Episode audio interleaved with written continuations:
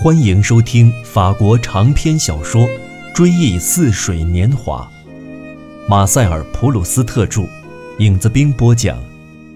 第一部，在斯万家那边，第二卷，《斯万之恋》，第十三集，总第四十集。当然。看到这道光线，想到在窗框后，在他的金色的光芒中走动的那一对男女，想到在他回家以后来到的那个人暴露了。他正在跟那一位共享幸福生活的这阵阵窃窃私语也暴露了。他是何等的痛苦啊！然而他还是为他来了而高兴。促使他从家里出来的那份折磨心情，由于越来越明朗而不再那么强烈，因为奥黛特的生活的另一面，当时对他突然产生了怀疑而又无可奈何，现在却明摆在他的面前，被那盏灯照得一清二楚，被囚在这屋里而不自知。而他只要高兴，就可以进去把他捉拿归案。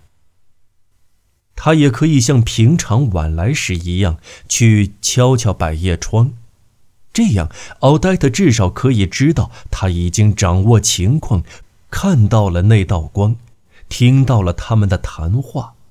而他呢，刚才还在设想，他正跟那一位在笑他蒙在鼓里，现在却要眼看他们当场认错，上了被他们认为远在千里之外的他的圈套。也许，他在这几乎是令人惬意的时刻所感到的，并不是什么怀疑和痛苦的消失，而是一种属于智力范围的乐趣。自从他爱上奥黛特以后，他以前对事物的浓厚的兴趣有所恢复，但这也限于跟对奥黛特的思念有关的事物。而现在，他的醋意激起的却是他在好学的青年时代的另一种智能，那就是对真实情况的热烈追求。但那也限于跟他与他的情妇之间的关系有关的真实情况，仅仅是由他的光辉所照亮的真实情况，一种完全是与个人有关的真实情况。他只有一个对象，一个具有无限价值，几乎是具有超脱功利之美的对象，这。就是奥黛特的行动，跟他有联系的人，他的种种盘算，他的过去，在斯万的一生中的其他任何时期，他总认为别人的日常言行没有什么价值。谁要是在他面前说三道四，他总觉得没有意义，即使听也是心不在焉。觉得自己此刻也成了一个最无聊的庸人。可在这奇怪的恋爱期间，别的一个人竟在他身上产生了如此深刻的影响。他感到，在他心头出现的对一个女人的最微不足道的事情的好奇之心，竟跟他以往读历史的时候一样强烈。凡是他往日认为可耻的事情。在窗口窥探，巧妙地挑动别人帮你说话，收买仆人，在门口偷听，现在就都跟破译文本、核对证词、解释古物一样，全是具有真正学术价值的科学研究与探求真理的方法了。他正要抬手瞧百叶窗那片刻。想到奥黛特就要知道他起了疑心，到这里来过，在街上守候过，不禁产生了一阵羞耻之心。奥黛特曾经对他说过，他对粗心重的人，对窥探对方隐私的情人是多么讨厌。斯万就要干的事情确实是笨拙的，奥黛特从此就要讨厌他了。而在斯万没有敲百叶窗之前，尽管奥黛特欺骗他，可能还是爱他的。人们为图一时的痛快而牺牲多少可能的幸福啊！但要弄清真实情况，这种愿望却更加强烈，在他看来也更为崇高。他知道，他不惜生命代价去核实的这个真实情况，在露出着道道光线的窗户背后就能读出。这就好比是一部珍贵文献的烫金封面。查阅文献的学者对他底下的手稿的艺术价值是不会不动心的。他对这一如此温暖、如此美丽的半透明的物质制成的这个独一无二、稍纵即逝、宝贵异常的稿本的真实情况，急切地渴望着要了解。再说，他所感到自己高出于他们的地方，他又是如此需要有这样的感觉。也许与其说是他知道他们，倒不如说是他可以在他们面前显示他知道他们。他踮起脚，敲窗户。人家没有听见，他敲得更响。谈话戛然而止。只听得有个男人的声音，他竭力去辨认，到底这是他所认识的奥黛特的哪个朋友的声音。谁呀？他拿不稳是谁的声音。他再一次敲百叶窗，窗开了，接着是百叶窗也开了。现在可没法后退了，因为奥黛特马上就要知道真相。而为了不致显得过分狼狈，醋心太重又太好奇，他只好装出一副若无其事的样子，欢快地叫道：“别费事儿了，我路过这里，看见有光，想问问您是不是已经好些了。”他抬头一看，只见两位老先生站在窗口，其中一位举了盏灯，这就把房间照亮了，一间陌生的房间。平常在很晚的时刻到奥黛特家来时，他总是凭着在所有一模一样的窗户当中唯一有光这一点来认出他的窗户。这一次却弄错了，他连声道歉走开了。回到家里，只为好奇心得到满足，又无损于他俩之间的爱情而感到高兴。同时，也为在如此长久的时期内假装对奥黛特的一定程度的冷淡，以后现在并没有使他通过他的醋心的发作，发现他的爱情过分强烈，从而今后对他降温而感到高兴。这段经历他没有跟奥黛特说起过，自己也不再去想他。但是有时脑子一动，就把这潜伏在脑海深处的对这件事情的回忆勾了起来，栩栩如生，只好重新把它埋得更深。这时他就突然感到强烈的痛苦，这仿佛是一种肉体的痛苦。斯万的思想无法使他减轻，然而如果这是一种肉体的痛苦的话，它至少与思想无关。思想总还可以仔细地端详它，发现它已经减弱，已经一时消失。可是他那种痛苦，每当思想念及的时候，只能使它重新出现。想要不去想它，实际上是再一次想到它。他为此而更加感到痛苦。当他跟朋友们谈话的时候，他忘了他的痛苦。可是别人不经意间讲出的一句话，会使他突然失色，就好像是一个伤员被冒失鬼触到了伤处一样。当他离开奥黛特的时候，他心情愉快，感到心地宁静。他回忆他在谈起别的男人时带有讽意的微笑，和对他的充满温情的笑容。回忆他怎样把头低垂下来，几乎是不由自主地抚向他的双唇，好像是在第一次在马车中时那样。回忆起当他在他怀中时，像是怕冷一样，怎样把脑袋紧紧地靠在他的肩上，两眼向他投来无神的目光。然而他的醋意却和他的爱情仿佛是如影随形。马上就出来为他今晚向他投来的微笑提供一个副本，来了一个颠倒，变成是对死吻的嘲笑，而充满着对另一个人的爱。他的脑袋低垂下来，也是俯向别人的双唇，而他对他的一切温情的表现，也都以别人为对象了。他从他家里带回的一切令人销魂的印象，现在都仿佛变成了一个室内装饰师提供的一些草图、一些方案，使得斯万居以设想他可能在别人面前表现出来的热烈的狂喜的举止。这样，他都为在他身边体会到的每一个乐趣，为他自己设想出来的每一个爱抚的动作。他还如此有欠谨慎，告诉他这些动作是如何使他欢快，为他在他身上发现的每一个优美之处感到后悔。因此，他知道，过一会儿这些又都会成为他手中用来折磨他的新刑具。当斯万想起几天以前，他突然初次发现奥黛特眼中短促的一瞥。这一回忆使得那个折磨显得更加残酷。那是在维尔迪兰家晚饭之后发生的。福什威尔也许是感觉到他的连襟萨尼埃特在他们家并不得宠，想把他嘲弄一番，自己出出风头。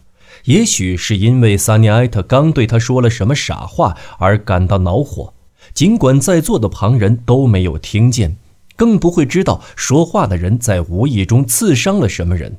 也许是早就蓄意要把对他自己的底细一清二楚，有时一见面就感到不舒服的这个老好人轰出这个家门，所以十分粗暴地回答萨尼埃特的笨拙的话，居然把他骂将起来，而且由于对方害怕、软弱、哀求，他越骂越加大胆，弄得这个可怜虫在问了维尔迪兰夫人。他是否还该待下去？而得不到答复时，只好热泪盈眶、嘟嘟囔囔地走开了。奥黛特无动于衷地看着这个场面，但当门在萨尼埃特背后“砰”的一声关上的时候，他脸上通常的表情仿佛是降下好几档，以便在卑劣方面能跟富士维尔媲美。他的眸子里闪现出一个狡黠的微笑。这对富士威尔的大胆行动是个祝贺，对他的牺牲品则是嘲讽。他向他投过同谋作恶的一瞥，仿佛是说：“要是我看的不错的话，他这下可完蛋了。您看见他那副尴尬的样子了没有？他都哭了。”福士威尔看到他这眼神，突然收起怒容，或者是假装出来的怒容，微笑一下，答道。他只要学的讨人喜欢一点，还是可以来的。不管年老年少，接受个教训总是有好处的。有一天，斯万下午出去访客，那人没有在家，他就想去奥黛特家。虽然他从没有在这个时候去过，但他知道他这时准在家里，或者午睡，或者写信，然后用午茶。他想在这时候去看他，该很有意思，也不至于打扰他。看门人说，他想他是在家的。他按门铃，仿佛听到有声音，有人走动，却没有人来开门。他又着急又气恼，就上那宅子后门那条小街，走到奥黛特卧室的窗口，窗帘挡着，里头什么也看不见。他使劲敲窗玻璃，叫唤。没有人来开窗，他只见有些街坊探出头来瞧他。他走了，心想他刚才也许是听错了，其实并没有什么脚步声。然而他总是放心不下，脑子没法想旁的事情。一个钟头以后，他又回来，看到了他。他说：“刚才他按门铃的时候是在家的，只是睡着了，铃声把他吵醒了。”他猜想是他，赶紧跑上前去，可他已经走了。他也听到了敲后窗玻璃的声音。斯万马上就在他的这些话里听出了那些被人当场抓住的撒谎的人，为了自我安慰而在他们所编的谎话当中插进去一点真实情况。他们心想，这点真实情况编进去了，就可以使得谎言显得逼真。当奥黛特做了什么要隐瞒别人的事情，他当然是要把它深藏在心中的。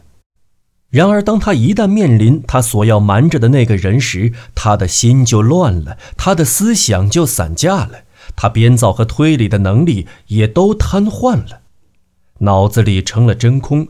然而，又必须说点什么，能想得起来的，却正好是他在隐瞒的，因为这需要隐瞒的事情是真实的，所以是唯一留存在脑际的东西。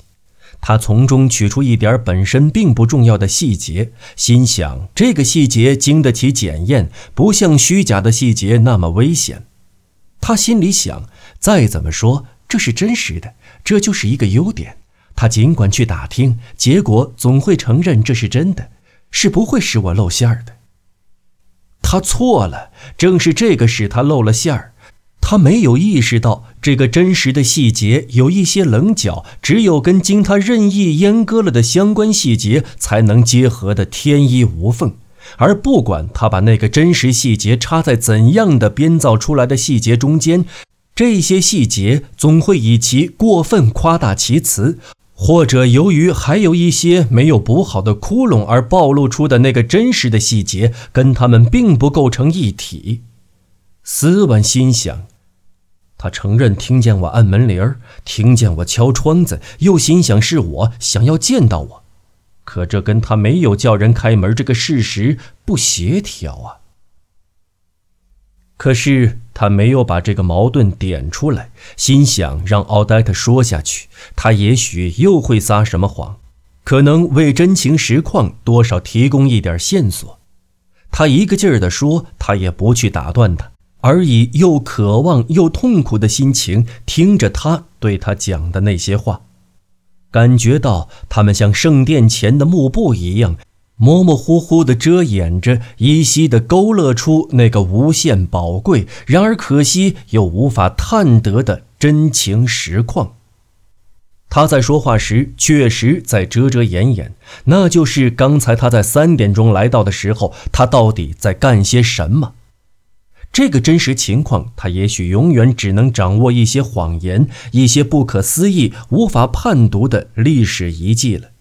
它仅仅存在于琢磨他而无法估量其价值的那个人的隐秘的记忆之中，可他是不会透露给他的。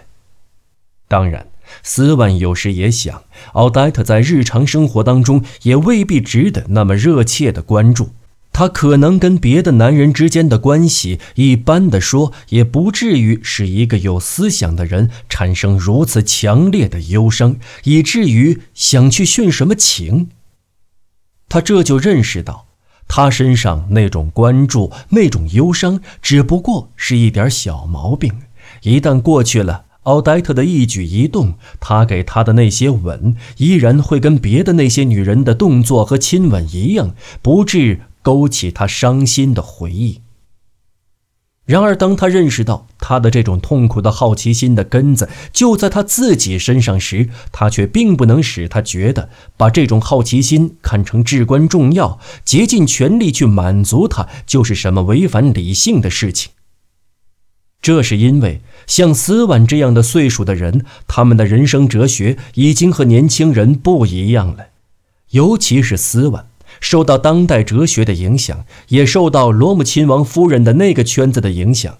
在那里，大家认为一个人的才气跟他对一切事物的怀疑成正比，认为只有在每一个人的个人爱好中才能够找到真实的和不容争论的东西。像他这样岁数的人生哲学是实证的，几乎是医学的哲学。他们不再显露他们追求什么目标，而试图从逝去的岁月中探得一些可以被他们认为是他们身上的特征性的恒久的习惯和激情的残余。而他们首先关注的是他们现在的生活方式能不能符合那些习惯和激情。斯万认为，承认由于不知道奥黛特干了些什么而感到痛苦是明智的。就跟他承认潮湿的天气会加剧他的湿疹一样，他也认为在支出中多出一大笔钱来收集与奥黛特的日常生活有关的情报，缺了就会使他感到不幸，是明智的。他对那些有把握得到乐趣，至少是在坠入情网之前的其他爱好，例如收藏艺术和美味佳肴，不也是这样做的吗？朋友们，本期节目播讲完毕，感谢您的收听，我们下期节目再见。